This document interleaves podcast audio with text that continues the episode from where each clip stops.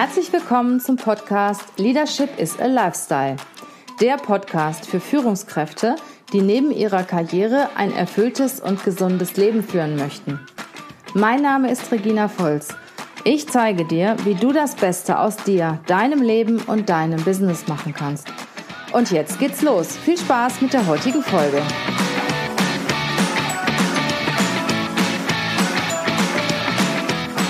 Heute habe ich einen ganz besonderen Gast bei mir, Manuel Schaar. Wann kam denn eigentlich so für dich der Wendepunkt, Manuel? Der Wendepunkt kam so nach meinem ersten WM-Kampf 2012 gegen Vitali Klitschko in Moskau. Mhm. Da habe ich mich wirklich zurückgezogen, weil ich die Story of my life so faszinierend selber fand. Ich musste so über viele Sachen lachen und habe nachgedacht und habe immer gesehen, alles eigentlich, was ich wollte, ist Wahrheit geworden. Äh, ich habe mit Kickboxen angefangen wegen Van Damme und bin mit 20 Weltmeister geworden im Kickboxen. Habe ein Jahr Amateurboxen gemacht, bin dann Profiboxer geworden. Und mein Drang war immer Vitali Klitschko, der Beste im Schwergewicht. Der ist ja stärker als Vladimir Klitschko. Das ist ganz schön mutig gewesen, auch gegen Vitali Klitschko ja, anzutreten. Ich wollte immer nur Vitali Klitschko boxen und die Leute haben mir gesagt, warum nimmst du dir nicht Vladimir? Der kann nicht so gut vertragen, der hat ein Glas gehen. Ich habe gesagt, nein. Wenn Klitschko und Schau boxen, ist das ein Gespräch zwischen zwei Männern ohne Worte. Mhm. Da gibt es Krach und Bumm für die Zuschauer. Ähm, ja, ich, so, ich war Rocky-Fan und Rocky 4, Rocky Balboa gegen Ivan Drago in Moskau. Das hat mich so fasziniert und ich habe diesen Film jeden Tag angeschaut, so oft und so motivierend, dass ich wirklich gedacht habe, ich bin, ich bin Rocky. Und das ist ja die Story von mir, von der Straße zu den Sternen. Und mein erster WM-Kampf war der Kölsche Jung, ohne Imperium, ohne, ohne die großen, mächtigen Leute im Rücken, gegen Vitali Klitschko in Moskau, wo alle da waren. Das war genau die Story of my life, Rocky 4. Schön. Und da habe ich gemerkt, da habe ich mir so alle Sachen aufgeschrieben, alle meine Träume, meine Ziele und alle Sachen, die so für mich ein bisschen negativ gelaufen sind, habe ich auch aufgeschrieben. Und habe bemerkt, dass ich das Gute und das Schlechte selber hervorgerufen habe, weil ich auch das Schlechte gesehen habe. Mhm. Und äh, ja, das ist einfach eine Sache, wo ich jetzt immer für mich eine Metapher, also für mich gebildet habe, eine sehr gute Sache für mich. Und zwar nehmen wir an, du hast einen grünen Apfel und einen roten Apfel. Und der grüne ist das Positive und der rote ist das Negative. Und immer wenn ich das Negative gesehen habe, habe ich den mit dem grünen Apfel ausgetauscht. Ah, schön. Also visualisiert, ne? Ja, und ich mache das noch immer. Zum Beispiel, wenn ich manchmal schlechte Gedanken habe, setze ich sofort den grünen Apfel vor mir rum und denke an das. Das ist ein guter Tipp. Sehr, sehr guter Tipp und kann das jedem empfehlen. Ich erkläre den Menschen das mit den Äpfeln, weil dann können sie es farblich sofort erkennen. Und man muss sich in bestimmten Sachen zurückziehen und für sich selber visionieren, also eine Vision haben. Wie gestalte ich meinen Tag? Wie gestalte ich mein Leben in die nächsten fünf Jahren, in zehn Jahren, in 15, 20? Mhm. Und genau das sind die Ziele, die ich mir immer äh, vornehme. Ich bin auch nicht der Mensch, der selber sagt, dieses Jahr gebe ich jetzt Gas und dieses Jahr, äh, weil alles, was schnell kommt, geht auch schnell wieder. Und alles, was man mit der Zeit aufbaut, hält viel länger. Und dann ist auch aber die Ernte viel schöner, weil man wirklich dafür hart gearbeitet hat. Man hat ein Ziel, man hat das hin aufgebaut und wenn es dann doch funktioniert, dann wird man für diesen Fleiß belohnt. Hattest du eigentlich Mentoren oder Leute, die dich auf deinem Weg unterstützt haben? Ich muss wirklich sagen, nein. Äh, mein Leben ist mein eigener Mentor und äh, meine Schritte im Leben, die ich selber geschafft habe und ich selber als Sportler umgesetzt habe, in kurzer Zeit, ähm, fragen mich momentan viele Mentoren, Und ich glaube echt eine hohe Anfrage von Mentoren, die bei mir Kraft suchen. Mentees, also dass die dich als Mentor möchten. Ja, die kommen mhm. zu mir, also wirklich, ich darf jetzt keinen Namen nennen, es gibt große Speaker, es gibt wirklich gute Leute, die mich kontaktieren und sagen, Manuel, wie gehst du mit Angst um? Wie gehst du mit, warum bist du immer so drauf? Wie, man sagt, dir passiert was, Dopingvorfall, der Gürtel ist weg und ich sage jedem, nein, ich bleibe Weltmeister. Was passiert meinem Job? Ich bleibe Weltmeister. Und, und das ist für die Menschen immer eine Sache, wo die sagen, du machst das Unmögliche möglich. Wie? Ich mache es für mich so, meine Rhetorik im Leben, bevor ich schlafe, lege ich mich hin und habe eine halbe Stunde für mich wirklich in, mein, in meiner Ruhephase finde ich meine höchste Kraft zum Nachdenken, zum Überlegen, den Tagesablauf, wie erfolgreich mein Tag war, was kann man heute verbessern. Und ich schlafe immer mit nur positiven Punkten ein, mit voller Freude mhm. und stehe morgens auf und setze mir drei Ziele für einen Tag, auch wenn es nur Einkaufen ist. Es ist schon ein erfolgreicher Tag. Jeden Tag setze ich mir drei Ziele, die ich unbedingt erledigen will.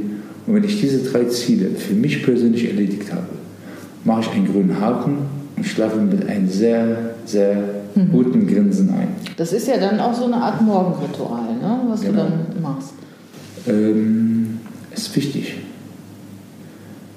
Der Mensch muss für sich selber seinen Weg finden. Mhm. Viele suchen sich Mentoren, viele zahlen viel Geld für Mentoren und Schulungen aus. Ich sage immer, deine innere Stimme ist deine Kraft nach außen. Hör auf sie. Mhm. Es gibt ja in Deutschland viele Flüchtlinge, ne, die auch ähnlich wie du aus, aus Syrien gekommen sind. Was würdest du ihm raten? Ich würde die Jugendlichen, die ohne Familie nach Deutschland eingereist sind, raten, Sport verbindet. Mhm. Auf dem Fußballfeld, auf dem Boxring, beim Boxtraining, beim Kickboxen, egal welche Sportart, spielt Nation keine Rolle. Mhm. Da ist man ein Team. Und äh, die beste Integration für jeden Jugendlichen hier ist über Sport.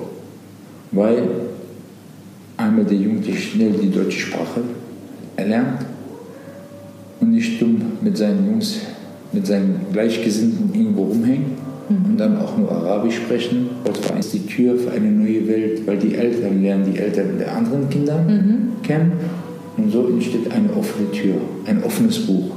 Menschen können sich kennenlernen, lernen die Sprache, vielleicht haben die kleinen Jugendlichen deutsche Freunde, die deutsche Kultur geht in die arabische Welt rein, die arabische Welt geht in die deutsche Kultur rein und dann vergeht die Angst und dann lernen sich die Menschen kennen und dann merkt man doch einfach, wie gleich wir Menschen alle sind. Mhm. So. Schön, Sport verbindet. Manuel, wie bist du eigentlich zum Boxen gekommen? Hm, wie ich zum Boxen gekommen bin? Nicht, nichts schlägt härter als das Leben. Krieg überlebt. Meine, ich, hatte, ich habe keine Kindheit gehabt. Ich musste einen Platz finden, wo ich angenommen werde als Mensch. Und ich habe ja vorhin gesagt, Sport verbindet. Mhm. Durch die Aggression und die Angstzustände, die ich hatte in meiner Kindheit, konnte ich meine Frust im Kampfsport abbauen. Ähm, und durch den Kampfsport habe ich neue Wege gefunden. Menschen, die nach Erfolg streben. Menschen, die Träume haben, Ziele haben. Und als Einzelsportler im Kampfsport habe ich erst bemerkt oder gemerkt, dass das Leben einen Sinn hat. Denn ich hatte einen Sinn gehabt und ich hatte ein Ziel gehabt. Ich will Weltmeister werden im Kickboxen. Und ich habe so hart trainiert und durch das harte Training und mein enormes Willensstärke, diesen Gürtel zu halten eines Tages, den K1-Gürtel, war so stark und der Drang nach Erfolg. Das war die Anerkennung für mich. Mhm. Und mit, auf diesen harten Weg bis nach oben habe ich mehrere kleine Titel gewonnen. Ja, und ich habe für mich das größte Glück gehabt, in 20 Weltmeister zu werden. Mit 20? Mit 20 im Kickboxen. Wahnsinn. Das war einer der größten Rekorde für mich. Mit 19 bin ich Europameister geworden im Kickboxen und ja, und dann sehen die Menschen dich mit ganz anderen Augen. Du wirst respektiert, du bist, mhm. du bist wie ein Licht äh, für die Menschen hochachten. Das motiviert natürlich. Und das motiviert einen Menschen so sehr, ja. dass man wirklich viel mehr will, als man schon hat. Mhm.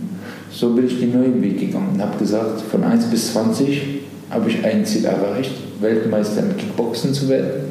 Jetzt gehe ich den nächsten Schritt, mhm. von 20 bis 40 Weltmeister im Boxen zu werden.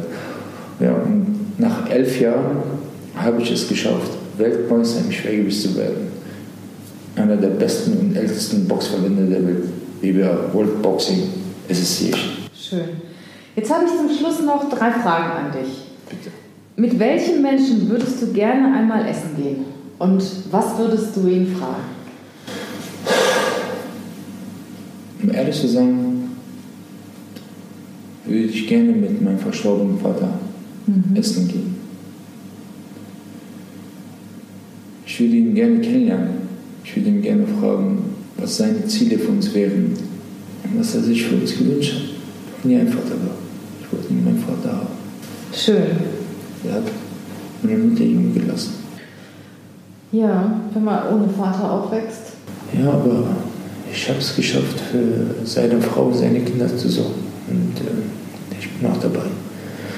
Du hast also den Vaterersatz übernommen für deine Geschwister und deine mein ältester, mein ältester Bruder hat die Vaterrolle sehr gut übernommen und äh, war nicht vom finanziellen her. Und äh, der Drang für mich nach Erfolg ist, dass ich für meine Familie sorge. Und ich habe meinem Vater versprochen, mich um seine Frau zu kümmern, dass ihr nichts fällt. Und versuche auch seine Kinder finanziell zu unterstützen. Mit vier Jahren hast du das deinem Vater versprochen? Ja, relativ leider ein bisschen später, wo ich erst mal realisiert habe, ich habe keinen Vater. Das hat mich äh, mit der Zeit verdrängt. So. Ich denke, so ab 18 Jahren ist es mir bewusst geworden, was meine Aufgaben sind. Ich habe mhm. versucht, Kontakt mit meinem Vater aufzunehmen. Leider hat es nicht geklappt. Aber ich glaube, er wäre jetzt heute stolz auf mich. Das glaube ich auch. Auch stolz auf ihn. Dass er wirklich so damals in so schwierigen Situationen unser ganzes Leben geformt hat. Danke für alles, Vater. Welches ist der schönste Ort auf der Welt, Manuel, an dem du bisher gewesen bist? Die Welt ist unendlich schön. Nur wir Menschen machen sie hässlich. Egal wo du als Mensch bist, kannst du die Welt lieben und die Erde lieben. Entweder zeigen die Menschen hier, dass du willkommen bist, oder sie zeigen dir rassistische Blicke. Der Mensch selber sollte nicht sagen, das ist Deutschland, das ist Libanon, das ist das, das. Man sollte einfach frei leben dürfen und überall hinreisen dürfen, wo man möchte, denn die Welt ist so schön. Genau. Mhm. Ich reise gerne durch die Welt und ähm, ich habe mir selber ein Ziel vorgenommen, dass ich nach meiner Boxkarriere zu 1000 Prozent eine Weltreise machen möchte. Schön. Ja. Mhm. Und die letzte Frage, Manuel. Wenn es dich irgendwann nicht mehr gibt, was möchtest du, was die Menschen von dir in Erinnerung behalten? einen Menschen, der niemals aufgegeben hat, nach den Diamanten zu suchen. Förmlich gibt es ein schönes Bild, ein Gräber, der ja gräbt und gräbt nach Diamanten und nie aufgibt und irgendwann mal den ganz großen Diamanten hält. Deswegen ist mein Kampfname Diamond Boy, der Diamantenjunge. Okay. Und ich habe elf Jahre lang gegraben und bin Weltmeister geworden. Jetzt ist, muss man den Diamanten schleifen und das wird in meiner Titelverteidigung sein. Und da werde ich noch ein, zwei Kämpfe machen. Und dann ist der Diamant so geformt, dass es schon ein, das schönste Diamant auf Erden wird. Der wird so hell strahlen, so leuchtend, dass man wirklich sagt, dieser Diamant ist unter härtesten Mittel und Druck entstanden. Wunderschön. Ich danke dir, mein Lieber, für deine vor allen Dingen Ehrlichkeit und es war sehr, sehr interessant von dir zu erfahren. Ich wünsche dir ganz viel Glück und Erfolg, dass das bald klappt mit deinem Kampf und vor allen Dingen, dass du auch endlich mal Bürger in Deutschland wirst. Ja. Und ich hoffe, wir hören dich nochmal wieder. Ich freue mich sehr für die Einladung und ich freue mich, dass ich dieses Interview hatte. Ähm, wir denken mal positiv und für alle Zuhörer, glaubt an euch. Und wenn es keine Steine gibt oder Berge, versetzt sie zur Seite. Es gibt immer einen Ausweg. Denn ein Motto sage ich dir, liebe Regina. Ein Mensch, der ein Ziel hat und jeden Tag gegen die Wand läuft wirklich jeden Tag gegen die Wand läuft, kriegt Kopfschmerzen. Entweder wird sein Gehirn zu Matsche oder er gibt auf. Aber ich kann jedem hartnäckigen Kämpfer eine Empfehlung geben. Geh einen Schritt zu links und öffne die Tür und geh durch. Mach was anderes, ne? Es gibt immer einen Weg. Mhm. Es gibt ein Motto, der dümmste Bauer erntet die dicksten Kartoffeln Stimmt. aus einem Grund, weil der Bauer einfach macht. Ja. Und mit diesem Motto beende ich jetzt das Gespräch. Liebe Zuhörer, machen ist die Devise. Herzlichen Dank, mein Lieber.